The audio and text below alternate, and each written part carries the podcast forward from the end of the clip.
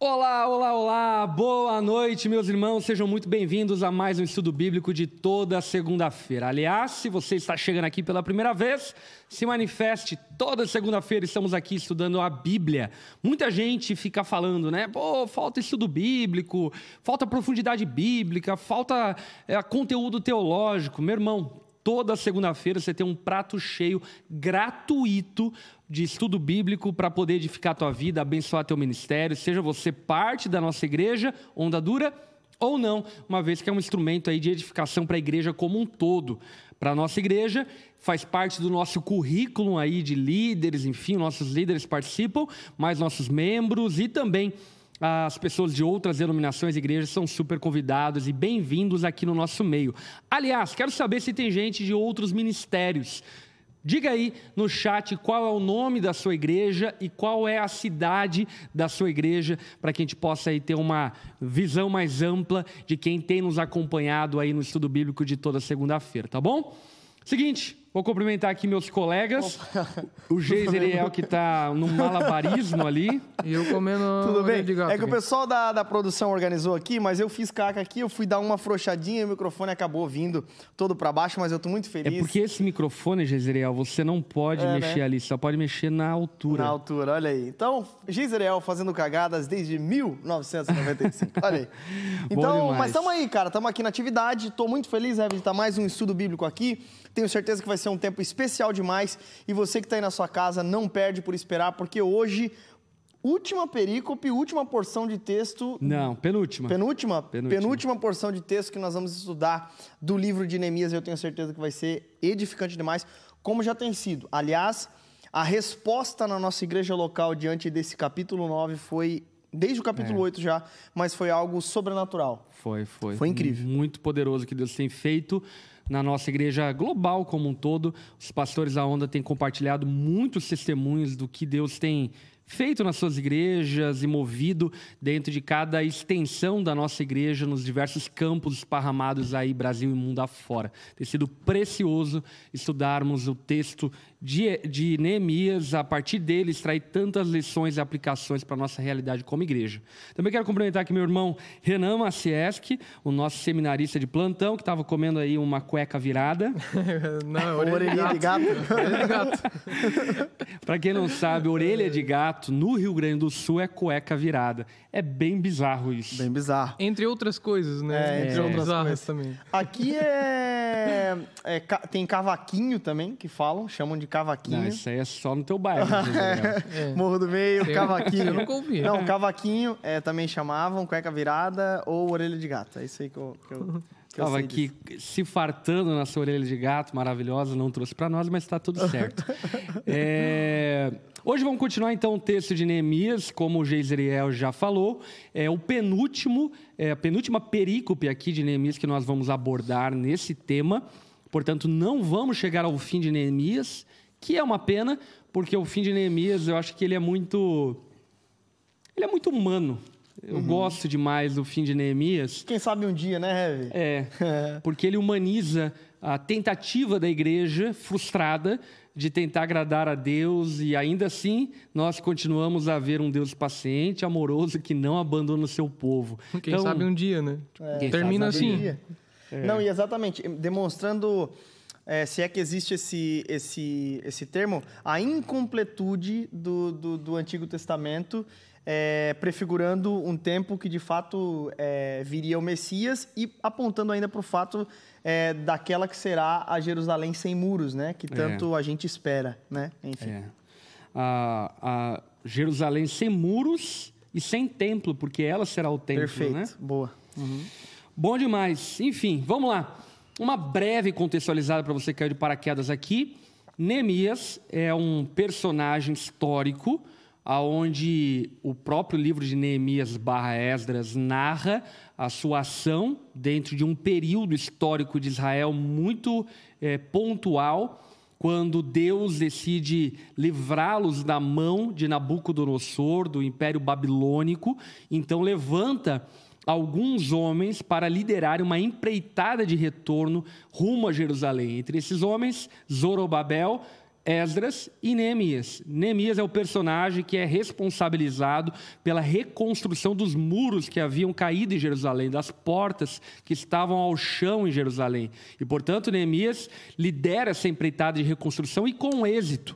Inclusive, nós vimos aqui nos capítulos anteriores que essa obra chegou ao fim.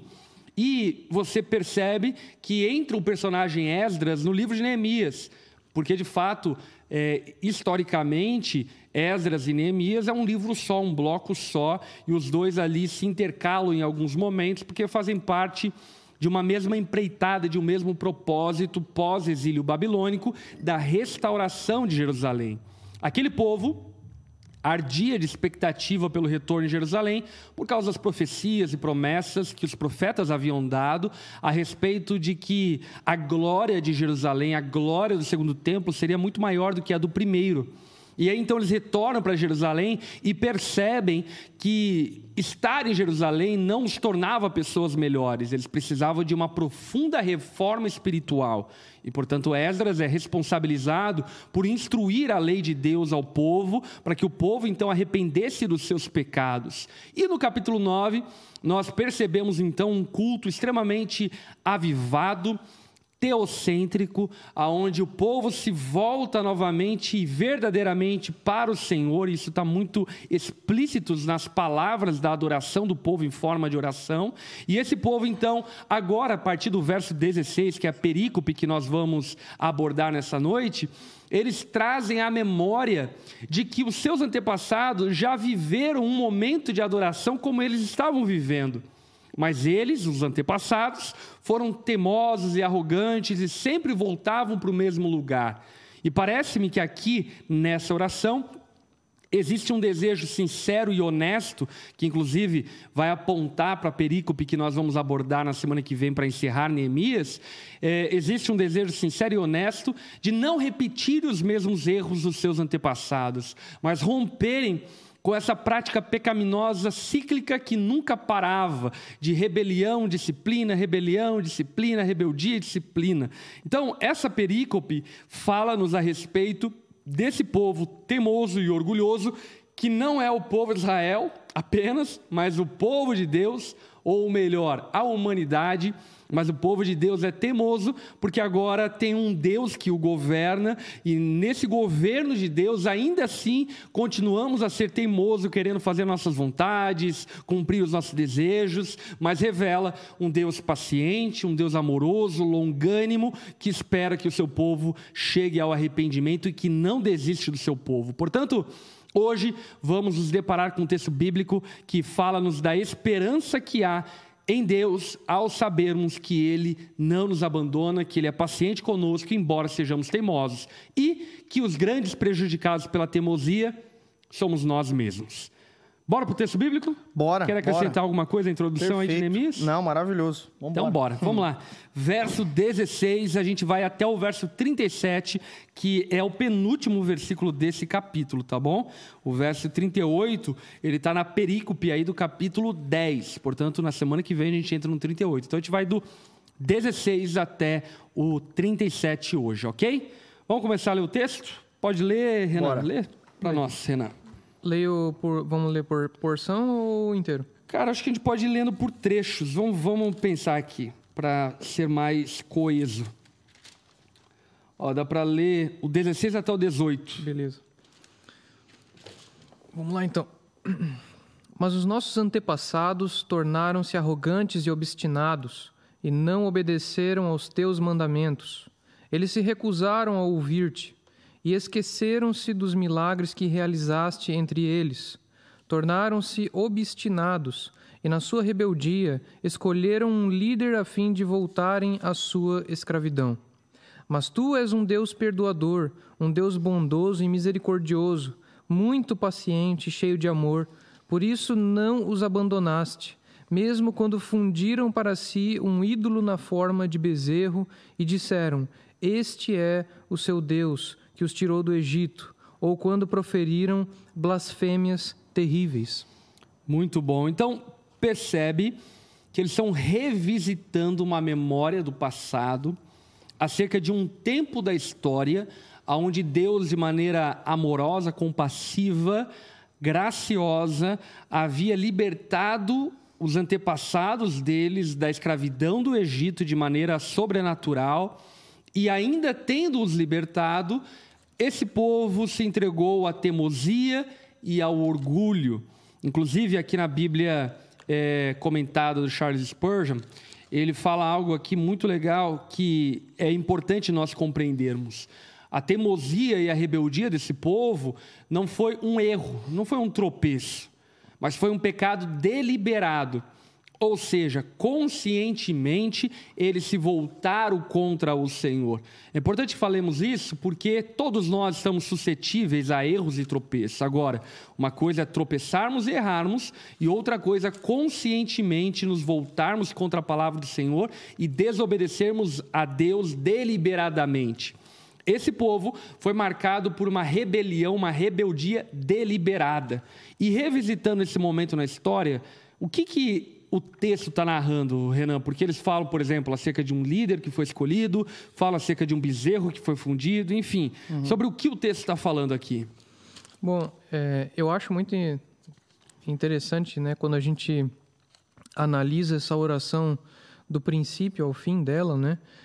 É, porque a gente percebe a riqueza bíblica dessa oração, né? Uma oração que é completamente governada pela palavra de Deus, pela narrativa de Deus, pela história de Deus, no caso, né? Não é a história do povo de Israel, é a história de Deus uhum. a, a, através do povo de Israel, né?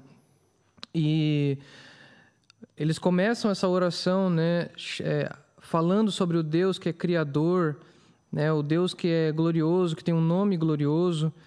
E mas não só o Deus que é criador, mas é um Deus que escolhe um homem e através desse homem ele estabelece um povo através desse homem, né? Mudando o nome de Abraão de Abraão para Abraão, né? Que é, significa pai de multidões, né? E Deus cria esse povo é, e, e, escolhe esse povo em Abraão na aliança que ele faz com com Abraão, né? E até já pegando aqui a, o contraste que a gente vê em toda a oração, né? Porque de um lado a gente tem a fidelidade de Deus, uhum. por um outro lado nós temos a infidelidade do povo. É, é o contraste que está sendo estabelecido o tempo inteiro. É Deus sendo visto como aquele que nunca muda e uhum. o povo sendo visto como aquele que sempre quebra a aliança. Essa metamorfose ambulante, como é, o poeta, né? É. E e isso me, me chama atenção, essa, essa questão da infidelidade, da, e, e, em contraste com a, com a fidelidade de Deus, é, ao episódio em que Deus estabelece essa aliança com Abraão e, por consequência, com o povo né, de Israel. Que é num episódio onde Abraão prepara toda a cerimônia uhum. para o, o, o, estabelecimento de uma aliança, parte o animal no meio, né? Você tem ali as, as duas partes do animal aberta e nas alianças que eram estabelecidas nos povos antigos, eles tinham essa cerimônia, esse ritual de cortar o animal no meio e aí as ambas as partes que estavam fazendo um acordo, estavam fazendo uma aliança, é, depois de estabelecerem também as estipulações da aliança, as bênçãos, as maldições, etc., é, as promessas, né, as, a, as partes que cada um deveria cumprir, é, aí ambas as partes passavam pelo meio do sacrifício. Né? A imagem ali é qual? Eu estou passando por meio de um animal que foi despedaçado né, que foi partido ao meio. A ideia ali é de que está sendo estabelecida uma aliança que tem um caráter de vida e morte. Uhum. É, é, uma aliança onde aquele que quebra a aliança está dizendo: olha, se eu quebrar essa aliança, que aconteça comigo o que aconteceu com esse animal. Uhum né? É uma, é uma aliança Ou seja, que... despedaçada. Exato, é uma aliança que ela é, é, séria, né? Ela tem implicações de vida e morte. Essa é a aliança que Deus estabelece então com Abraão e com seus descendentes. Mas o que é muito curioso nesse episódio é que Abraão adormece uhum. e somente Deus passa Perfeito. no meio dos animais. Somente então, um rastro de fogo. E, e, isso nos mostra o quê? Que essa aliança é incondicional. Uhum. Ela não depende dos nossos esforços, ela não depende é, da nossa obediência. A nossa uhum. obediência é um resultado de estarmos na aliança, né? de, é, seria o desfrute das bênçãos da aliança, das estipulações. É, mas essa aliança, ela não depende do nosso esforço. Ela não depende de algo nosso. Ela é uma aliança incondicional, depende exclusivamente de Deus. Isso é maravilhoso, assim, para você entender à luz do nosso contexto, é como se, por exemplo, Abraão tivesse preparado toda a cerimônia de casamento, tivesse organizado toda a festa e na hora dos votos, só Deus tivesse feito os votos e na hora da troca de alianças, Deus colocasse as duas alianças no dedo dele e Abraão não colocasse uma aliança no dedo dele, no sentido do quê? De que a aliança depende exclusivamente do Senhor. É ele quem garante o êxito dessa aliança e não propriamente Abraão é, que é o patriarca da aliança, né? E já vimos no, no, Antigo Testamento, então, o, o tema da graça sendo é. evidenciado, né? A gente muito se fala em graça com uma associação ao Novo Testamento, mas não necessariamente. A graça ela está desde o princípio. É. Inclusive, é, é, é evidentemente, com a sua criação, já é percebido é, antes mesmo de Caim matar Abel. Uhum. O tema da graça sendo estabelecido e vivido, e Deus uhum. dando chances e novas chances, e chances e novas chances de novo, tentando acordar novamente o povo por sua graça, e o povo continuando rebelde. Uhum. E, Inclusive, no meu livro Na Doçura da Graça, tem uma parte que eu falo a respeito disso. Falo a respeito do fato de que não vivemos no tempo da graça, como alguns dizem, mas vivemos sob o Deus da graça, né? O Deus da graça é o mesmo ontem, hoje, para sempre, e sempre o povo dele foi sustentado por meio da sua graça e não por meio dos seus méritos. Totalmente, totalmente. Excelente. Perfeito. Mas é interessante que o Renan comentou aqui, porque de fato, né? E a, o Renan comentou sobre esse ponto é, da, da oração, né? Dessa oração ela ser muito é, pautada e conduzida pela Escritura. E depois ele falou a respeito sobre é, essa condição dessa aliança, denotando a fidelidade de Deus e a infidelidade do povo. E de fato, e uma das coisas que é interessante também, até para voltar um pouquinho, o capítulo 9, ele é um capítulo onde o povo ele está naquela série de reuniões públicas, onde uhum. o, o, povo já está mais ou menos no início do, cap, do, do, capítulo 9, no dia 31 de outubro, 24 dias depois de reunião. E no final dessa reunião, de, no final desse período de reuniões públicas diante da palavra de Deus, desde quando o escriba Esdras abre o livro da lei em cima da plataforma e o povo fica seis horas ouvindo a exposição da palavra, nós chegamos ao dia 31. Nós percebemos a maturidade que esse povo adquiriu, a transformação que esse povo adquiriu e o quebrantamento que começa a acontecer de tempos em tempos. Então, aqui, a partir do verso 16, é nada mais, nada menos do que a continuação de um olhar e um resgate é, histórico a respeito de como tinha sido o seu povo. E, e esse lembrete nada mais era do que um lembrete é, da desobediência. Um lembrete da desobediência e da fidelidade de Deus. E é muito interessante porque é exatamente isso que acontece quando nós reconhecemos o nosso pecado. Porque uhum. o que é reconhecer os nossos pecados, né? É nada mais lembrar deles e, e dizer deles, desses pecados que cometemos, perdão.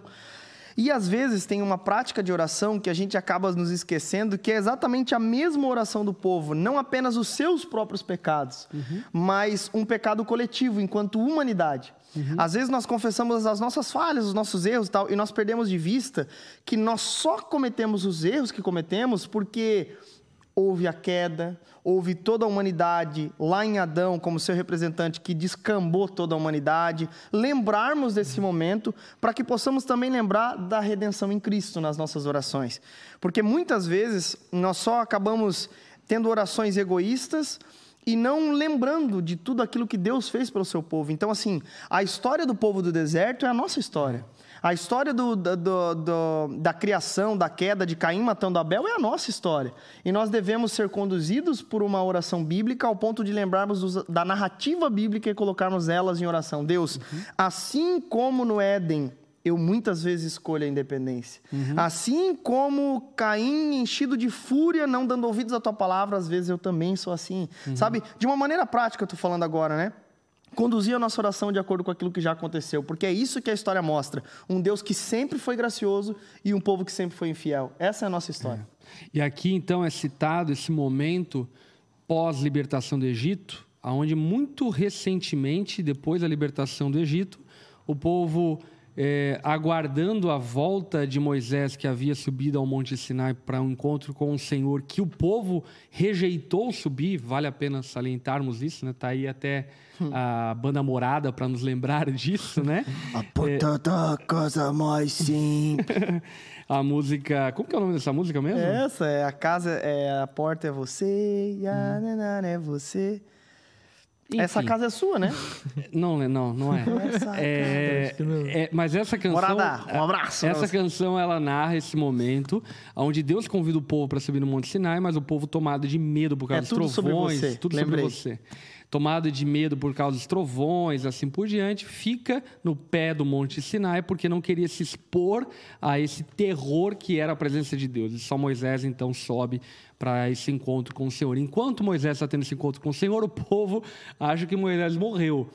E aí, achando que Moisés morreu, ele estabelece um novo líder, Arão. Mas Arão foi estabelecido como novo líder deles, não de uma maneira pura e santa, tipo assim, ah, continua a nos conduzir na vontade do Senhor, mas foi estabelecido de maneira manipulada para que Arão então fosse o responsável ali por estabelecer um culto idólatra. E aí então eles fundiram um bezerro de ouro com os pertences e ouros, enfim, que haviam trazido do Egito. E aí começaram a adorar aquele bezerro de ouro, dizendo que o bezerro os libertou do Egito. Você consegue perceber o quanto esse povo representa-nos em muitos momentos quando nós nos fazemos cegos, surdos, mudos, nécios a respeito daquilo que palpavelmente foi o Senhor quem fez.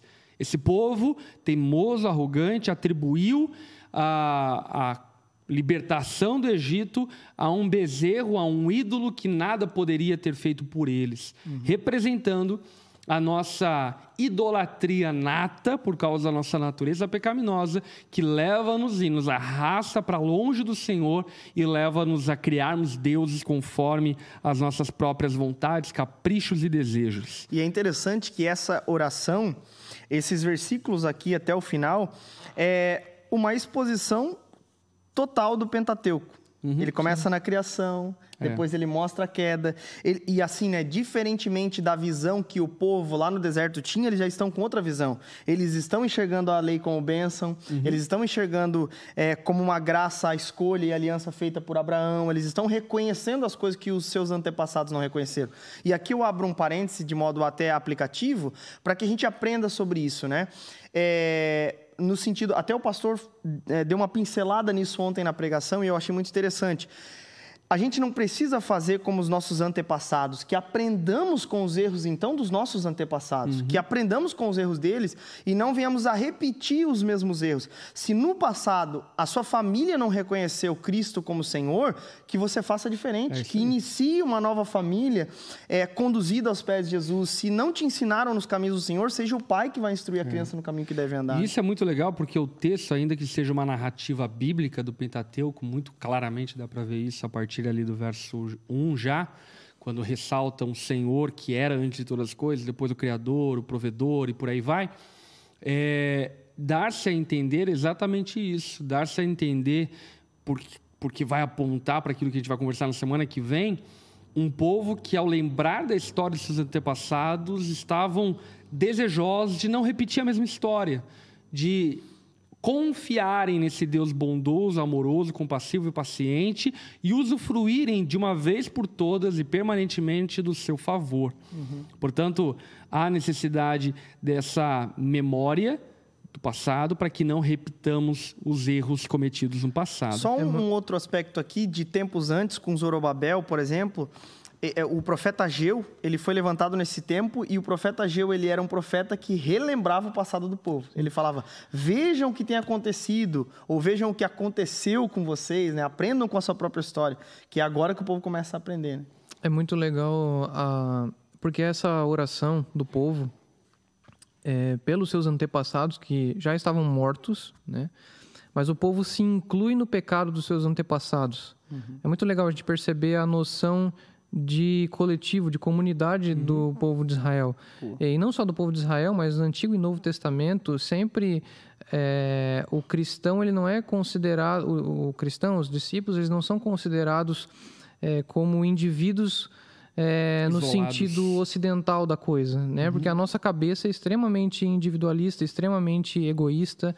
A gente não tem esse hábito de orar pelos outros é, e nos incluir na, na, na, história junto com outros, uhum. porque a nossa cabeça é extremamente individualista. E a gente percebe exatamente o oposto aqui no povo. Uhum. É, até essa questão de Ageu, né, por exemplo, de relembrar é, do passado, que Ageu, é, é, o Senhor, né, falando através do profeta, tocando, parece que na ferida do povo, olha, relembrem o passado. Uhum. Vocês esqueceram o que acabou de acontecer, vocês acabaram de passar por um exílio, já voltaram para a terra, abandonaram o culto, estão ativistas em cuidar das suas coisas, das suas casas, casas apaineladas, né? Uhum. E, e essa noção de relembrem o passado ela tem um sentido de participação, não só de, de uhum. memória em si, não de só de né? lembrança, de inclusão. Uhum. De fato, eles acreditavam que eles tinham participado, é, estavam presentes junto com o povo é, no seu pecado. Da mesma forma, por exemplo, a gente é, interpreta. Que é uma visão federalista do pecado, né? É. A questão da ceia, por exemplo. A ceia não é um simples memorial, não é só uma lembrança Uhum. É como é que você vai lembrar de uma coisa que você não, não estava lá?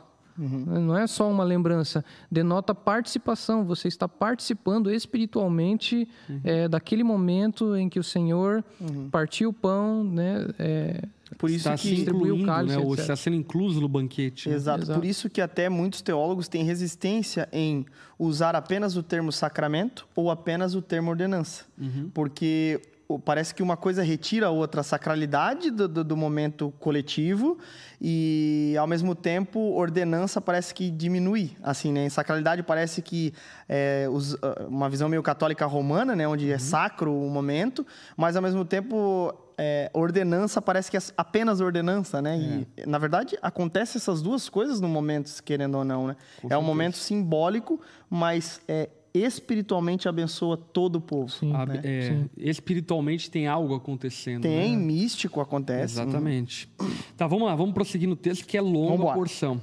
Vamos para o verso 19 até o verso 21. Foi por tua grande compaixão que não os abandonaste no deserto. De dia a nuvem não deixava de guiá-los em seu caminho nem de noite a coluna de fogo deixava de brilhar sobre o caminho que deviam percorrer. Deste o teu bom espírito para instruí-los, não retiveste o teu maná que os alimentava, e deste-lhes água para matar a sede. Durante quarenta anos tu os sustentaste no deserto, nada lhes faltou, as roupas deles não se gastaram, nem os seus pés ficaram inchados. Maravilhoso. Enfim, então é, na oração deles, eles estão trazendo a memória, a misericórdia do Senhor que sustentou o povo, mesmo em sua teimosia no deserto durante 40 anos. Isso é muito importante salientar. A permanência desse povo durante 40 anos no deserto se deu por causa da sua teimosia. Uhum. O planejamento de Deus não era que eles passassem 40 anos no deserto, tanto é uhum. que Deus espera que uma geração morra para que uma nova geração ocupe a terra por causa da teimosia e orgulho daquela antiga geração. Uhum. Então, toda uma geração morre, um novo líder é estabelecido, Josué, para que então o povo possa entrar na terra prometida por causa dos seus muitos pecados. Mas eu quero ressaltar, e eu acho que isso que é maravilhoso nessa oração, porque a grande tônica dessa, é, dessa oração está exatamente em Deus, não está no homem. As virtudes, o mérito, a glória, a honra, o louvor, vai todo para o Senhor. E aí então mostra-nos um Deus que, mesmo em meio à teimosia daquele povo, os sustentou, os manteve, os abençoou, cuidou deles, ainda que, obviamente, com limitações no sentido de que eles não estavam usufruindo da plenitude da terra prometida, mas estavam usufruindo de migalhas apenas para sustentá-los durante essa peregrinação, uhum. Deus ainda assim se manteve paciente, guardou-os, fazendo com que as roupas deles não desgastassem, fazendo com que os pés deles não ficassem tão inchados, mas fossem desinchados. E isso mostra-nos, mais uma vez, um Deus que nos sustenta, mesmo em meio à nossa teimosia. Uhum. E isso, inclusive, ontem, quando eu preguei esse texto, foi a tônica, enfim, daquilo que eu preguei. Que fala, falei a respeito, o texto fala a respeito de um Deus que mesmo em nossa teimosia continua a nos abençoar. E isso é maravilhoso. Mas ao mesmo tempo, nós, como povo, devemos revisitar a história dos nossos antepassados e falar: eu não quero isso para mim. Uhum. Eu não quero ficar 40 anos perambulando no deserto, enquanto o Senhor tem mais para mim, enquanto as bênçãos do Senhor espirituais são muito maiores do que essa perambulação de medo, de desconfiança, de teimosia que eu posso acabar vivendo no deserto. Uhum. Ô, ô, Renan, como é que tá a tua parte B do verso 17? Porque é interessante e corrobora isso com o que o pastor Lipão está falando. Por exemplo, é, levar-los à escravidão, de volta, é, escravidão do Egito. Tem ali o mas na tua versão ou não? Ou mas, no início? Ah, tá. Tu e no verso um 19? Deus perdoador. No verso 19 não, né? Mas em tua grande misericórdia não, né? Foi por tua grande compaixão. Uhum. Mas o, o, que eu achei interessante aqui é que, assim, ó, ele fala do, do, do, pecado do povo, depois ele vem, mas tu és Deus de perdão, mas em tua grande misericórdia, enfim que tu é misericórdia. Todas essas conjunções, elas apontam para esse contraste exatamente. É. E eu acho isso muito legal, porque o fato de é, revisitarmos o nosso passado e não desejarmos viver daquela forma, denota uma nova natureza. Uhum. Senão, é como a nova geração que cruza o Jordão é. e novamente permite que os cananeus se hum. estabeleçam e não expulsam eles de lá. Uhum. É a mesma coisa.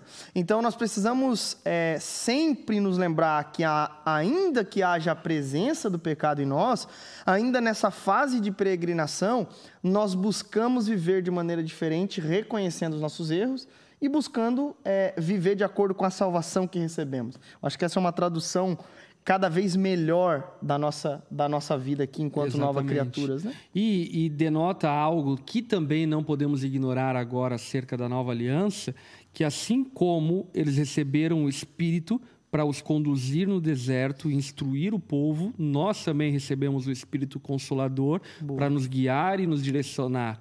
E mesmo tendo o Espírito, aquele povo foi teimoso, arrogante e orgulhoso e por isso ficaram perambulando durante 40 anos no deserto. E nós, muitas vezes, mesmo tendo o Espírito Santo, como diria o próprio apóstolo Paulo na sua pneumatologia, podemos entristecer, apagar a ação do Espírito Santo por causa da nossa muita teimosia e orgulho, que mesmo ouvindo a direção de Deus, acabamos fazendo aquilo que é reprovável, aquilo que não deveríamos fazer e viver. Uhum. Boa. Bora Boa. prosseguir? Verso 22 até o 23. Deste-lhes reinos e nações, cuja terra repartiste entre eles. Eles conquistaram a terra de Seom, rei de Esbom, e a terra de Og, rei de Bazã. Tornaste os seus filhos tão numerosos como as estrelas do céu, e os trouxestes para entrar e possuir a terra que prometeste aos seus antepassados. Pode ir até o 25, porque está no mesmo contexto de conflitos e guerras. Seus filhos entraram e tomaram posse da terra. Tu subjugaste diante deles os cananeus que viviam na terra e os entregaste nas suas mãos, com os seus reis e com os povos daquela terra, para que a tratassem como bem quisessem. Conquistaram cidades fortificadas e terra fértil. Apossaram-se de casas cheias de bens, poços já escavados, vinhas, olivais e muitas árvores frutíferas. Comeram até fartar-se e foram bem alimentados. Eles desfrutaram de tua grande bondade.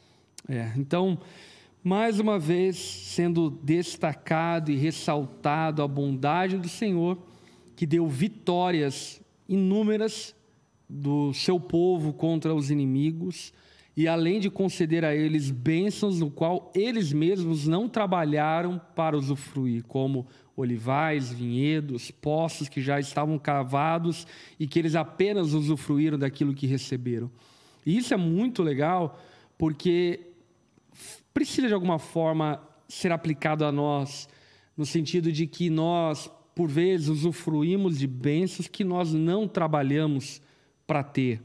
Usufruímos de vinhedos, de buracos cavados que os nossos pais, os nossos avós, se tratando da vida espiritual, da vida com Deus, que os missionários, pregadores, pessoas, enfim, que rasgaram o Brasil pregando o evangelho, trabalharam para que nós usufruíssemos aquilo que estamos usufruindo. É e o que é, o texto ressalta é que, mesmo diante de tantas bênçãos e favores, aquele povo fez pouco caso e continuou desobedecendo ao Senhor.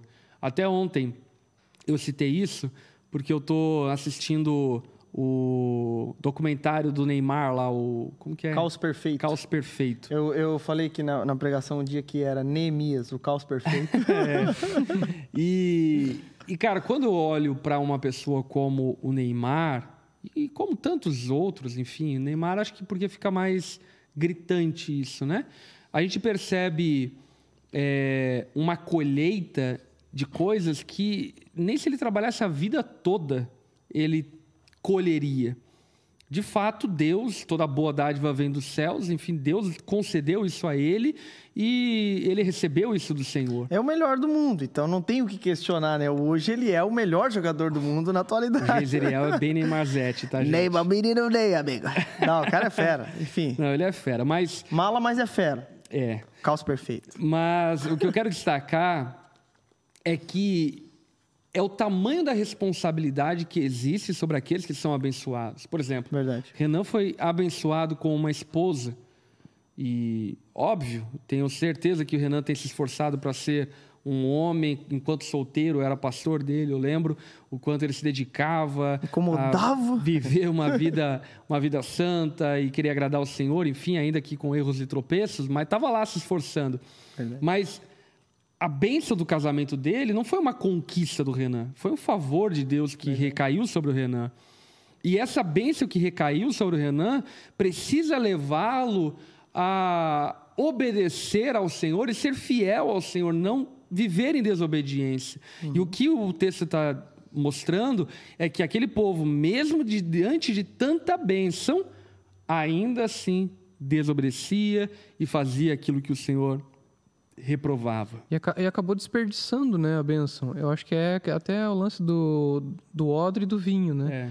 O povo, Deus concedendo bênção, Deus concedendo vinho e o povo desperdiçando esse vinho, Deus, o povo desperdiçando essa bênção. O odre arrebentando, né? É, e, e assim, o povo já estava num contexto de aliança. A desobediência não, não tem a ver com uma questão de... É, tornar-se povo de Deus ou deixar de ser povo de Deus. Eles eram o povo de Deus. Uhum. A, ao invés disso, a obediência entra na questão de desfrute das bênçãos de Deus. Uhum. O que você está perdendo por deixar de obedecer a Deus é deixar de desfrutar das bênçãos que Ele tem é. concedido, né? E é, é importante nós salientarmos isso, porque normalmente a gente, infelizmente, por uma mentalidade consumista, materialista, assim por diante, sempre atribui a bênção de Deus com coisas materiais. E é óbvio que aqui fica ressaltado coisas materiais, é inevitável, inegável que Deus possa nos abençoar com coisas materiais. Porém, a bênção de Deus vai para muito além das coisas materiais. É um estado de permanência em um lugar de paz, de tranquilidade, de justiça, de amor, que só tem aqueles que vivem com o Senhor. E aí então, inclusive, vou deixar isso mais para frente, mas o texto lá no final vai falar sobre isso, sobre um povo que estava no lugar da bênção, no lugar geográfico da bênção, mas vivia como escravo no lugar geográfico da bênção. Hum. Ou seja, estavam em Canaã. Irônico. A terra prometida, a terra que Deus havia dado a eles, mas na terra prometida, vivendo como escravo. Hum. Irônico. Não é fácil. vamos lá, vamos continuar o texto. Verso 25 até o 28. Não, 26, né? 26 até o 28. É, o 26 até. Eu fiquei procurando aqui o 25 mais para frente. Mas foram desobedientes e se rebelaram contra ti. Deram as costas para a tua lei. Mataram os teus profetas, que os tinham advertido que se voltassem para ti. E te fizeram ofensas detestáveis. Por isso tu os entregaste nas mãos de seus inimigos, que os oprimiram. Mas quando foram oprimidos, clamaram a ti Dos céus tu os ouviste, e na tua grande compaixão deste-lhes libertadores, que os livraram das mãos de seus inimigos. Mas tão logo voltavam a ter paz, de novo faziam o que tu reprovas. Então os abandonavas às mãos de seus inimigos para que dominassem sobre eles. E quando novamente clamavam a ti, dos céus tu os ouvias e na tua compaixão os livravas vez após vez. Muito bom. É, esse trecho ele ressalta uma coisa que eu chamo de utilitarismo espiritual, que é o quê? É Deus, ele é bom enquanto ele me é útil. Quando eu preciso dele, gente precisa dele em todo o tempo, mas quando aparentemente eu preciso dele, então eu busco para que ele me abençoe. Então ele me abençoa e quando eu recebo o favor de Deus, seja lá em qual área for, eu o abandono porque agora ele já não é mais me útil. É. E esse utilitarismo espiritual vivido pelo povo de Deus lá no, no, no, deserto é o mesmo tipo de utilitarismo espiritual que muita gente vive com Deus hoje. Uhum. Não são poucos casais, por exemplo, que eu vejo chegando na igreja em crise e aí então Deus os abençoa, o casamento é restabelecido, restaurado, a esposa perdoa, o marido perdoa, se reconciliam, e de repente você já não mais os vê na igreja, já não mais os vê na comunhão. Por quê? Porque a visão que eles têm do Senhor é uma visão utilitária. Uhum. E aí o problema disso, sabe qual é? O problema disso é que os problemas se repetem. É cíclico. Sempre vão voltar para o mesmo lugar de problemas e dificuldades, porque inclusive, esses problemas, e a gente vai ver um pouco mais adiante isso, na verdade, na verdade podem ser manifestações da disciplina do Senhor, querendo os acordar para que eles arrumem de uma vez por todas as suas vidas. Então, Deus vai disciplina e aí eles se arrependem, não, poxa, me perdoa, tal, enfim, e vão e cometem o mesmo erro. Portanto, revisitando a história dos ante nossos antepassados, fica assim muito evidente para nós o quanto nós devemos, de uma vez por todas, abandonar esse utilitarismo espiritual que leva-nos a viver uma vida com Deus tomada de um ciclo interminável de dar volta no mesmo toco, aonde vez após vez somos disciplinados e abençoados, disciplinados e abençoados e nunca permanecemos nesse lugar da bênção de Deus. Que é a inconstância, né? A inconstância a todo, a todo tempo. Muito comum é, nos nossos dias mesmo, é, de fato, de pessoas que são crentes mesmo, são do povo de Deus, mas talvez por uma, uma falta de reconhecimento de quem é o Deus, de quem é esse Deus, uma falta de uma cegueira em relação à própria história, em relação à própria vida, acabam de fato voltando no mesmo erro e, como o pastor falou, dando volta em volta no mesmo toco. Uhum. Essa que é a verdade. Inconstância. Caindo sempre no mesmo pecado, vivendo sempre da mesma forma, porque de fato vive essa vida utilitária, né? É. É, e é como um... o sofrimento mostra a inutilidade dos ídolos uhum. também, né? Porque o povo, enquanto está bem, se apega aos ídolos, se apega à idolatria. Uhum. E só que no momento do sofrimento, quando Deus é, nos disciplina. Quando a água bate na bunda. Quando a água bate na bunda. aí o que acontece? O ídolo não responde. Não. O é. ídolo não satisfaz. O ídolo não atende a necessidade. E isso já prova que o ídolo, ele é o ídolo, né? Ele é mudo, uhum. ele é pedra, ele é madeira, ele é só um, um, uma, uma personificação no coração de uhum. coisas que não falam, de coisas que não, é. não, não são Deus. Uma projeção, contas, né? né? Que nada pode fazer por nós. Isso Perfeito. é muito louco. Porque ah, quando estamos bem, parece que os ídolos eles são vivos, né? Uhum. Por exemplo, quando você está bem e aí você olha no espelho, a tua autoestima está lá em cima, enfim, você acha que os seus ídolos ou o Deus que você criou na sua mente está concordando com você, te apoiando, blá, blá, blá, blá, blá.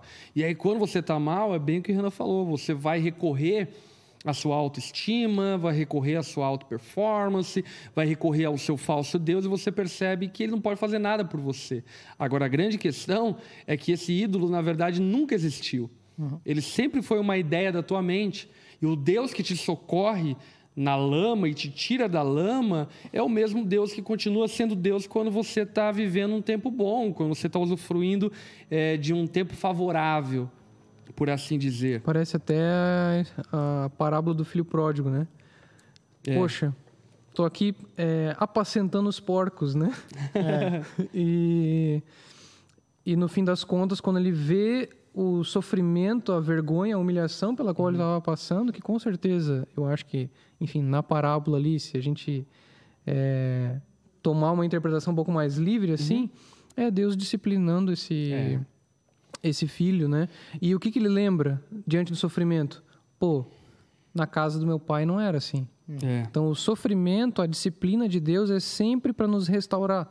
A disciplina não é, é, é, Veja que com, com relação a Israel, o povo não foi completamente abandonado no exílio.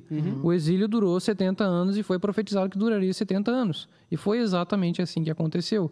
Então, a disciplina de Deus, ela possui um tempo. E ela tem um objetivo. E esse objetivo é sempre nos restaurar. Nunca é nos destruir ou nos abandonar completamente, né? Exatamente. Cara, isso é muito, muito chocante e fala muito a respeito do tempo em que a gente vive, né? Até porque nessa ênfase, eh, eu diria cética, ao interpretar a Bíblia e de, obviamente, um exagero por vezes de alguns de quererem atribuir todos os problemas, lutas, circunstân- circunstâncias difíceis a uma disciplina de Deus, faz-nos ignorar o fato de que existem problemas, existem enfermidades, existem doenças que são disciplina de Deus. Então, não todo problema é disciplina de Deus, não toda doença é disciplina de Deus, mas algumas são. E nós, ao passarmos por adversidade, deveríamos nos perguntar: Deus, o que você quer me ensinar? Passando por essa adversidade, passando por esse problema, porque em grande parte das vezes podemos estar desperdiçando a oportunidade de nos arrependermos e aprendermos em meio ao vale que estejamos atravessando. Vamos lá, verso 29, podemos ir até o 31. Tu os advertiste que voltaste, que voltassem à tua lei, mas eles se tornaram arrogantes e desobedeceram os teus mandamentos. Pecaram contra as tuas ordenanças, pelas quais o homem vive se lhes obedece. Com teimosia te deram as costas, tornaram-se obstinados e recusaram ouvir-te. E durante muitos anos foste paciente com eles, por teu espírito, por meio dos profetas, os advertiste. Contudo, não deram atenção, de modo que os entregaste nas mãos dos povos vizinhos. Graças, porém, à tua grande misericórdia, não os destruíste, nem os abandonaste, pois és Deus bondoso e misericordioso. Muito legal. Enfim, esse texto tá, esse trecho aqui, essa perícope, ela está ressaltando é, a teimosia do povo diante dos mensageiros de Deus, diante dos profetas de Deus. E isso é, é algo que precisa chamar a nossa atenção.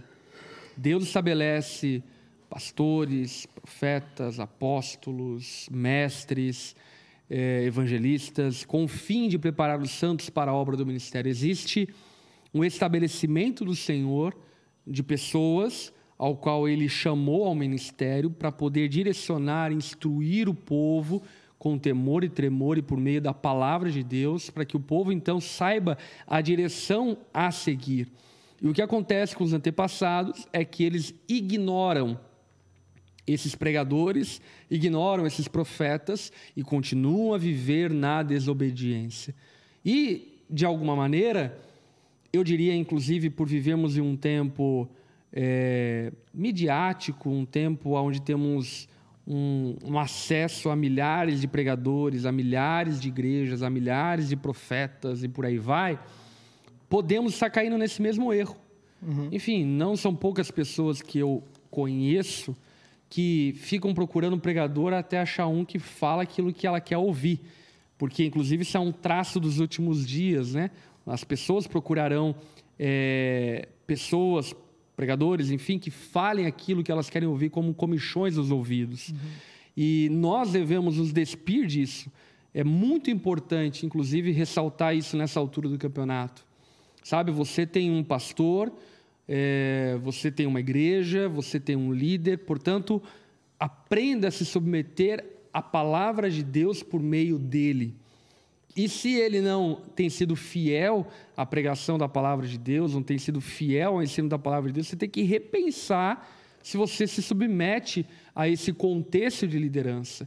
Agora, o povo, é, em muitos momentos, permaneceu na rebeldia e na desobediência porque rejeitaram os profetas e a palavra de Deus dita por meio dos profetas é, e dessa forma então permaneciam na rebeldia e na desobediência. Que é o que aconteceu é, na cisão do Reino do Norte e Reino do Sul, que acontece justamente porque o sucessor de Salomão, eu, eu, é, ele vai ouvir os profetas mais velhos, os caras falam que ele não queria ouvir, ele procura a galera mais jovem que fala o que ele queria ouvir. E aí ele toma a decisão, então, é. de fato, é, parte para ter o seu próprio reino e assim por diante. Né? E tem um, um racha na história de Israel, né? o maior racha, né? enfim, que aconteceu. É. Então, e, é uma, já é uma, uma fala de Paulo a Timóteo também, né? Nos últimos dias as pessoas procurarão mesmo uhum. é, profetas que falam aquilo que eles, que eles querem ouvir. Porque assim, Isso até mesmo palavra... dentro da igreja, né? Uhum. É, por exemplo, como pastor, eu posso afirmar isso. Eu já sofri muitas dificuldades de ver ovelhas minhas se submetendo a, a, autoridade de outros pastores e pregadores, que aqui eu não julgo se são bons ou ruins, se é de Deus ou não é, enfim, mas apenas não eram pastores, enfim, das ovelhas que estavam sob o meu pastoreio, e dessa forma é, não se submeteram e não ouviram, não honraram aquilo que estavam recebendo e de alguma forma foram afetadas e prejudicadas por causa uhum. dessa falta de entendimento de quem Deus colocou sobre a minha família, sobre a minha casa, para me pastorear e cuidar de mim. Uhum. E até um, um, um ponto é que muitas vezes essas, essas buscas elas de fato é, acontecem de maneira até inconscientes, assim, né? Em relação a algum confronto que tu, que tu tá levando, alguma coisa que tu tá pecando que tu percebe que tem ênfase no, no, tipo de pecado que tu comete, tu foge, prefere ouvir uma coisa mais tranquila, uhum. ou então você prefere ouvir uma coisa sem profundidade para que possa, de alguma forma, eu tô indo na igreja, né? Enquanto uhum. a palavra não me ofende, tá tudo certo. Só que nós acabamos nos esquecendo que a palavra primeiro jogou esse povo de cara no chão. Uhum. A primeira coisa que aconteceu, eles se lançaram no chão chorando, porque eles olharam para a própria palavra que Esdras estava lendo e olharam para sua vida e perceberam as falhas e erros que estavam cometendo a incoerência. A incoerência. É, e, até, assim, a autoridade do profeta está na palavra de Deus. Uhum. Perfeito. Né? Não no, no, profeta em si, não na personalidade do profeta. Então, pouco importa o gosto pessoal, as opiniões, é, cada um tem a sua. Né? A gente não tem que se apegar a pessoas porque são visivelmente agradáveis a nós, né? Mas nós devemos avaliar se aquilo que é, está sendo anunciado, é, pastores, líderes e tudo mais estão de fato pregando a palavra de Deus, porque aquilo que os profetas pregam no Antigo Testamento é essencialmente aquilo que está no Pentateuco. É. Uhum. Simplesmente até, isso, né? é baseado uma... no livro de Deuteronômio a maioria das profecias, né? Uhum. Deuteronômio tem um papel muito importante ali na. Mas até uma coisa que eu vou um pouco além, que diz respeito ao fato de ser a palavra de Deus, mas a aplicação em muitos momentos ser muito pastoral. Por exemplo, sim, eu sim. conheço a igreja isso que eu pastoreio. É, é. Por exemplo, o cara pega lá a pregação chocante do Paul Washer é, e quer aplicar para todo mundo, mas tem um contexto, tem um público específico uhum. que está sendo aplicado, e aí o cara quer que to, é, o pastor dele, na igreja local Reproduza. dele, pregue, pregue igual o Paul Washer dê nas canelas. Muita uhum. gente gosta disso, né? É. Gosta de... Apanhar. Gosta de apanhar, é. Ah, eu gosto de, de pregador que dá no meio, que... que exorta o tempo inteiro e tal, e às vezes não é a necessidade da congregação, Exato. não é a necessidade da comunidade naquele momento, uhum. né? Não é o contexto, não é o momento, não é a realidade, por exemplo, da família. Porque, por exemplo, você pode é, usar a palavra de Deus em um momento para justificar, e aqui eu faço um parênteses bem grande, né? A necessidade de um divórcio por conta de uma violência doméstica e assim por diante mas em outro momento você pode usar a palavra de Deus para a mesma pessoa e perceber que ela não deve se divorciar porque não existe justificativa para isso. Uhum. E quem vai fazer essa aplicação? É o pastor que conhece a família, uhum. que conhece o esposo, conhece a situação que eles estão enfrentando. Então, é, alguém aleatório, por vezes, não consegue dar uma direção digamos assim, aplicada à realidade daquela família naquele contexto. Por esse motivo é tão importante, enfim, todos sermos pastoreados, sermos cuidados e aprendermos a ouvir a palavra de Deus, é aqui eu ressalto, como o Renan bem disse atrás, não tem a ver com personalidade, uhum. mas tem a ver com a palavra de Deus por meio daqueles que Deus colocou para que nós é, sejamos liderados. Perfeito. Até nessa questão Está... das aplicações ali, é muito legal porque quando a gente compara os profetas, essencialmente a gente vê esse apego às escrituras, né? É, todos eles profetizam com base e falam com base no, naquilo que já havia sido estabelecido como a lei, como a Torá, né? Mas o conteúdo deles parece ser muito diversificado, muito diferente um do uhum. outro. E é exatamente isso que acontece. É essa aplicação em tempos específicos, avaliando as necessidades específicas do povo, é, avaliando é, um contexto de, de, de desobediência ou de não desobediência. Uhum. O que, que precisa ser pregado nesse momento? É. Então o profeta pegava a lei e avaliava o povo, incluía esse povo na, na, narrativa maior de Deus, né? na, na história da redenção. Isso, né? inclusive, é uma lição para o pregador. Né? É, eu sou um pregador que, além de pregar na minha comunidade local, prego em diversas enfim, realidades diferentes. Já preguei em diversos países diferentes, cidades, denominações diferentes, contextos culturais diferentes, enfim. E uma das coisas que eu sempre faço é quando eu chego para pregar em algum lugar enfim, no caminho do aeroporto, num café da manhã, enfim, é, eu sempre pergunto que para quem está me acompanhando, como é a igreja? Como que vocês vivem? Qual é o contexto? Quem é o pastor? Qual é a história de vocês? Por quê? Porque a palavra de Deus precisa ser aplicada dentro de uma realidade uhum. onde aquele povo pode praticar aquilo que a palavra de Deus está sendo ensinada. Porque, por vezes, a, a palavra de Deus, ainda que seja a palavra de Deus, ela está sendo mal aplicada naquele momento, no sentido uhum. de que não é aquilo que o povo precisa. Até inclusive a respeito do dom profético no Novo Testamento, eu, eu entendo ele muito desse, nesse sentido. Né? O profeta é, ele está muito relacionado com aquele que fala a palavra de Deus, mas no tempo em que o povo precisa ouvir aquela palavra de Deus. É, sabe quando a palavra, o, a pregação, o ensino, o tema, cai como uma luva, assim, sabe? Tipo, putz, se falasse em outro momento não faria sentido. E isso é muito discernimento profético, que é o espírito que conduz o pastor, o pregador, a pregar a palavra de Deus do mesmo jeito, mas para aquele momento, para aquela circunstância, e é uma palavra cirúrgica, né? uma palavra muito pontual. Uhum. E eu acrescento um outro elemento chave no momento da pregação: a unção de Deus sobre a vida do pregador. Porque, por exemplo, é, às vezes o cara pode estar num momento pregar a palavra, as informações perfeitas do texto, a exposição correta do texto, é, explicação do texto, a, a, a mostra da doutrina do texto, a aplicação até correta, mas falta unção. Uhum. Falta o elemento especial de Deus é, é, recaindo sobre o pregador por falta justamente de uma vida desse pregador no secreto, uhum. que é o grande problema também em muitos dos nossos púlpitos hoje. E aqui eu falo repetindo a frase de um, frase de um ancião da igreja, que é uhum. é o reverendo Hernandes Dias Lopes, quando ele teve no conselho de pastores, ele falou assim, ó, sabe por que não acontece mais ondas de conversões? Como acontecia antes, porque falta unção nos ministros, uhum. né?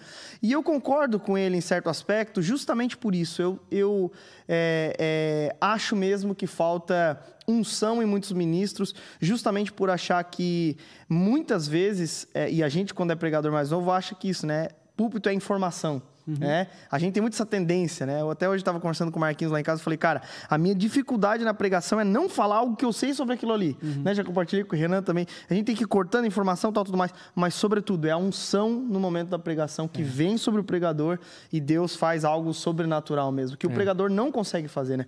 Mas um outro aspecto aqui ao coração pastoral do profeta também, querendo ou não. Jeremias.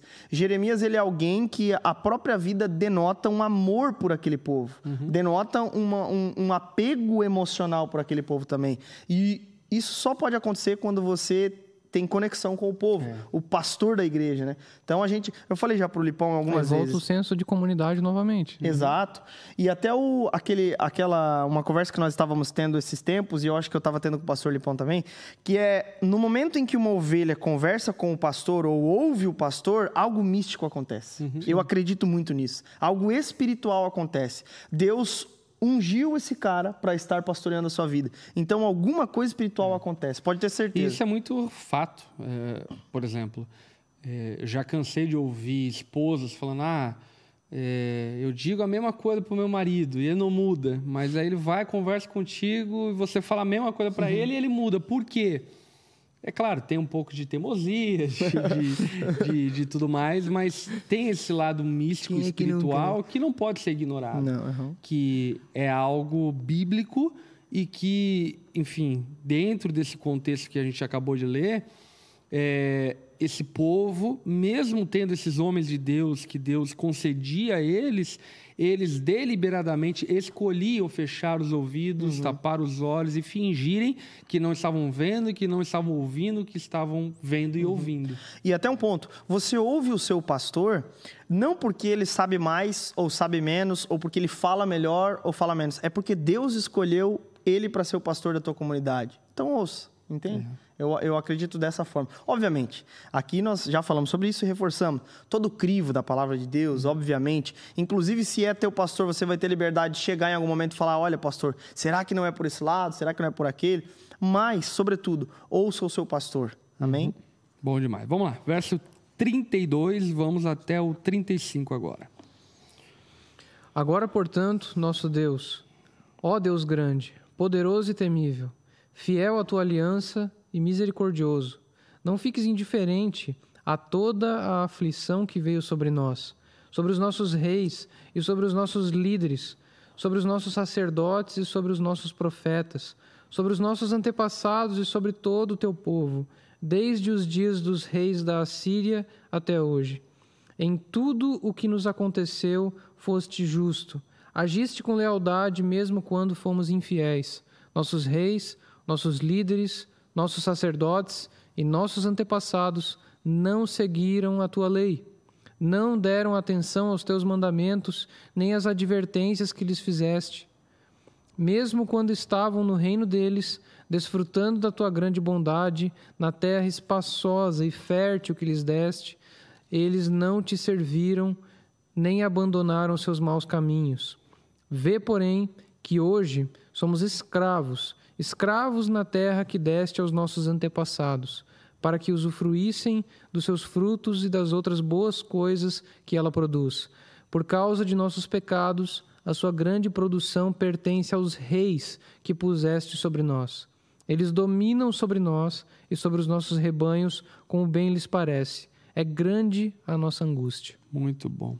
Enfim, aqui no verso 32 existe uma interrupção nessa memória acerca dos antepassados e aqui eles vão para o tempo presente e o próprio termo ali sugere agora. Né? Eles estão dizendo nessa interrupção de que relembrando essa memória dos antepassados, agora eles estão passando por muitos problemas, dificuldades, reis, profetas, líderes, estão em meio à escravidão, mesmo estando em terra prometida, estão vivendo problemas políticos, sociais, de injustiça, que inclusive relata-se aí ao longo do livro de Neemias, e diante desse cenário, então, eles clamam pela misericórdia do Senhor. Por quê? Porque a história dos antepassados mostra claramente que Deus sempre esteve é, disponível para abençoar o seu povo e que o seu povo é que rejeitava essas bênçãos. Portanto, agora eles estão indo em direção ao Senhor, dizendo: Deus, nós não queremos repetir essa história, queremos viver uma história diferente. Tenha misericórdia de nós, tenha misericórdia daquilo que nós estamos vivendo, que essa tua disciplina que nós entendemos, e o texto fala muito claramente, né? Que essa disciplina que nós entendemos ser merecedores, ela não é injusta, que ela cesse, que ela acabe e que a sua bênção possa estar sobre nós, porque somos o teu povo. Portanto, é, eu gosto do fim dessa perícope, que na verdade vai desembocar naquilo que vamos conversar na semana que vem, a partir do verso 38, porque ela, ela denota um desejo ardente em forma de oração, de clamor de um povo que não quer mais viver nesse ambiente de repetidas disciplinas e perdas e ganhos e vitórias e derrotas, mas quer definitivamente escolher servir ao Senhor, obedecer a Deus e dessa forma então viver nesse lugar de bênção. É muito legal, porque isso agora está em forma de oração, mas a partir do verso 38, eles tomam uma ação e então fazem uma aliança e um compromisso. Isso é muito legal, porque a gente pode fazer um paralelo, traçar um paralelo, por exemplo, a uma reação a um apelo num culto, por exemplo. É, eu recebi alguns testemunhos acerca do culto de ontem, de algumas pessoas que falaram: Nossa, pastor, eu me quebrantei, e eu decidi ali mudar, eu clamei pela misericórdia de Deus, eu não quero mais viver de maneira teimosa, orgulhosa, eu quero consertar minha vida de uma vez por todas, enfim. E isso é maravilhoso, uhum. mas não basta. É necessário fazer uma aliança. E aí isso é assunto para a semana que vem. Por enquanto, encerramos aqui falando sobre esse clamor pela misericórdia do Senhor. Será que Deus ouve o clamor é, por misericórdia, mesmo nós tendo tropeçado tanto, mesmo nós tendo sido tão teimosos, arrogantes, será que Deus ouve o nosso clamor? Uhum. É, a justiça de Deus né, sendo evidenciada. Deus não é injusto quando nós falamos que toda a humanidade estava em direção ao inferno e se não fosse a graça de Deus é, de nos salvar e de nos escolher, nós estaríamos nessa mesma direção. Então, no fim das contas, a nossa vida precisa ser uma resposta a esse Deus que não falha em sua aliança e que é gracioso com o seu povo. Deus ouve o nosso clamor, com Até certeza. Respondendo o pastor, né, a, a, história bíblica mostra que sim, né? Que Deus sempre responde. Responde. É, é isso que aí. Deus sempre nos restaura, né? Glória a Deus. Deus sempre está com a sua destra para o seu povo. Né? O choro pode durar uma noite, mas a alegria virá pela manhã. A sua ira não dura para sempre, mas o amor de Deus dura é para é sempre em relação ao seu povo, em relação àqueles que foram chamados, escolhidos por, pelo Senhor. Glória a Deus. Gente, chegamos ao fim dessa perícope. Vamos abrir agora um período aí para dialogar um pouco com você que está em casa. Se você está no Instagram, e quer dialogar com a gente, mandar uma pergunta, vá lá para o YouTube, canal Onda Dura no YouTube, para que a gente possa ouvir a tua pergunta, tá bom? E se você tem alguma pergunta que está acompanhando a gente aqui no YouTube, solta a pergunta aí para a gente responder. Lembrando que você pode fazer ela através do Superchat, assim já fazer uma doação para o Ministério é, é, Digital da Onda Dura, para que continuemos a melhorar e aperfeiçoar aquilo que estamos fazendo. E vamos responder as perguntas à medida do possível. Vi aqui que tem uma galera de vários lugares do Brasil, do mundo, gente de Portugal, de Bauru, da Onda Dura Bauru, Onda Dura São Paulo. Portugal. Vou estar domingo pela manhã na Onda Dura São Paulo, aliás, galera de São Paulo, estamos chegando. Nossos queridos irmãos aí da, da Onda Dura de Jaraguá do Sul, tem também uma irmã aqui da IBM de Recife, uma batista. Igreja Presbiteriana Conservadora do Senhor do Bonfim da Bahia também está nos acompanhando. Porto Velho, Rondônia. Igreja Congregacional, Araçatuba, São Paulo. Juiz de Fora. Uh, Onda Dura Macapá, Recife. Olha só, gente. Aqui, ó, tem uma irmã também da Siloé, aqui de Joinville.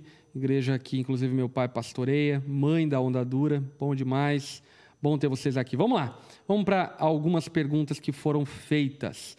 Uma pergunta aqui que foi feita é, a respeito ali de ouvir a direção e ouvir é, o conselho de Deus, enfim. E a pergunta foi feita é a seguinte: pastor ou discipulador? Essa pergunta é boa, porque de fato a igreja, para se organizar, ela estabelece diversos níveis de liderança aonde cada nível de liderança tem um nível de autoridade, um nível de responsabilidade perante o rebanho de Cristo. É muito importante que não confundamos por exemplo, um discipulador muito bem intencionado, mas ainda talvez não tão bem preparado e também não autorizado pelo Senhor e pela comunidade local, como sendo um pastor. É importante nós colocarmos cada coisa no seu devido lugar.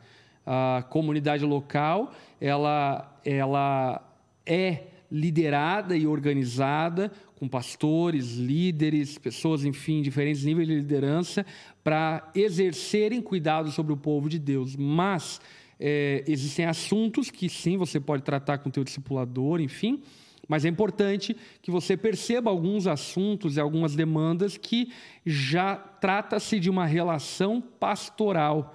E isso é muito importante porque uhum. dentro da nossa igreja mesmo eu já vi muitas pessoas é, extrapolando no exercício da sua liderança enquanto líderes de grupo pequeno, apacentadores, discipuladores, enfim, é, mas também ovelhas colocando uma expectativa muito grande sobre um discipulador e sobre um líder que deveria ser colocada sobre o seu pastor, sobre aquelas pessoas que estão sob a liderança dela, e por haver essa confusão, muitas pessoas, inclusive, podem acabar se frustrando com o seu discipulador, que é uma pessoa que ainda não está preparada para poder cuidar e, e, tratar determinados assuntos e demandas da vida das ovelhas e que, por fim, não respondem pela congregação nem socialmente e nem mesmo espiritualmente. Uhum, perfeito. A pergunta dela era o quê? Era de ouvir, né, o pastor ou o discipulador, porque ela alegou que o pastor está muito ocupado. Ah, tá. Entendi, entendi. Não, legal, o pastor Lipão falou, falou e disse. É. Enfim, e aquela coisa, né? A comunidade, é, na medida do seu crescimento, deve ir estabelecendo pastores, enfim, para cuidar de parte do rebanho na onda. Isso uhum. é muito bem estabelecido, né? Existem é líderes, pastores, lideranças, enfim, para cada área de rebanho, para que então essas pessoas tenham um pastor pessoal para procurar, para recorrer, para ter uma visita, para receber um aconselhamento, uma direção. Se, obviamente, o pastor presidente, o pastor titular da igreja não o puder fazer. Mas eu mesmo mesmo tendo, enfim, muitas demandas, separo um dia da, da semana, aonde é um dia reservado para atender as ovelhas. Então é muito legal isso, porque, enfim, eu estou resolvendo problemas, sei lá, da igreja lá em Portugal. E aí, de repente chega um irmão que está com problema no namoro dele. E, enfim, vou lá, aconselho e assim por diante. Eu amo fazer isso, é uma forma, inclusive, é. de manter-me conectado às ovelhas, né? Então, e... essas ovelhas, por exemplo, no meu caso, né? Talvez não vão conseguir ter um tempo comigo semana que vem, mas em algum momento vão conseguir ter, se Perfeito. quiserem e precisarem, né? E em última análise, é, o seu pastor também é o teu discipulador. Porque o que, que é um discipulado, né? O discipulado é, de acordo com a teologia do Antigo Testamento, é todo ambiente onde nós aprendemos sobre a lei de Deus. É todo ambiente onde nós somos ensinados a respeito da lei de Deus. Então, se o seu pastor prega para você toda semana, ele é o teu discipulador também. De certa forma, ele te discipula, ele te ensina a caminhar nos caminhos do Senhor. Então, enfim, ouça o seu pastor também. Muito bom. Olha aqui, tem irmão também da Videira de Recife, do Costa Neto, pastor. Muito legal. É, a, o Caleb perguntou, Pastor Lipão, em qual momento percebeu que Deus te escolheu ao ministério pastoral? Então, eu acho que existem é, histórias, histórias, e cada um Deus chama de uma forma, estabelece de uma forma. Para mim, foi através do serviço à igreja. Uh, Havia-se uma necessidade de servir a igreja, comecei a servir, e de repente eu me percebi como pastor, percebi como uma demanda pastoral. E nesse momento, obviamente, eu fui confrontado acerca do meu chamado, acerca da responsabilidade que seria e decidi então consagrar minha vida a esse ministério quando eu percebi que Deus estava é, me chamando para atender essa demanda do corpo de Cristo. O Evandro Lorde, irmão querido lá de Porto Velho, da Onda Dura Online de Porto Velho. É isso aí. Hoje não tem muitas perguntas. Heber, até sobre esse lance ali do, de, do pastoreio. Vale lembrar que houve um reconhecimento da comunidade. Ah, né? Não existe transpastor, né? Eu me sinto pastor, então eu sou pastor. Não, calma, é transpastor. É, a comunidade precisa reconhecer. Né? É, auto-unção. A comunidade precisa reconhecer, precisa ser o chamado de Deus e, de fato, uma vocação interior que você como diria Charles Spurgeon, é, se você consegue dizer não, vá fazer qualquer outra coisa porque você não foi vocacionado. É, e eu concordo demais com essa frase aí. É isso, meus irmãos. Bom demais estarmos juntos. Estudo bíblico toda segunda-feira, 8 horas da noite. Você é muito bem-vindo aqui no nosso meio. Semana que vem estaremos juntos encerrando a porção de Neemias. Vai ser bem legal. Aleluia. Semana que Com vem... churrasco, então, né? Semana que vem. Churrasquinho. Churrasco hoje, hoje tinha cueca virada. Semana Pronto. que vem, churrasco Os guris estão querendo demais, né? Essa quinta-feira, retornamos Verdade! com Na Mesa Oh, com os pastores. E, aliás, vamos conversar sobre um assunto aí que, olha, dá roupa pra manga. É verdade. fica ligado, fica ligado que quinta-feira, uma Estaremos de da tarde, volta. estaremos de novo com o Na Mesa com os pastores, temporada 2022. E na quinta-feira mesmo, teremos também o Revival Night, enfim... Uma noite de adoração aí, junto com Alessandro Vilas Boas. Se você é de Joinville região, cola junto, porque vai ser incrível esse tempo juntos. Vai ser É demais. isso, bom demais. Tamo junto. Lembre que esse conteúdo fica salvo aqui no YouTube e também transforma-se em podcast no perfil Onda Dura. Deus abençoe. Até semana que vem. Tamo Valeu, junto. Renan. Valeu, galera. Valeu, Geis.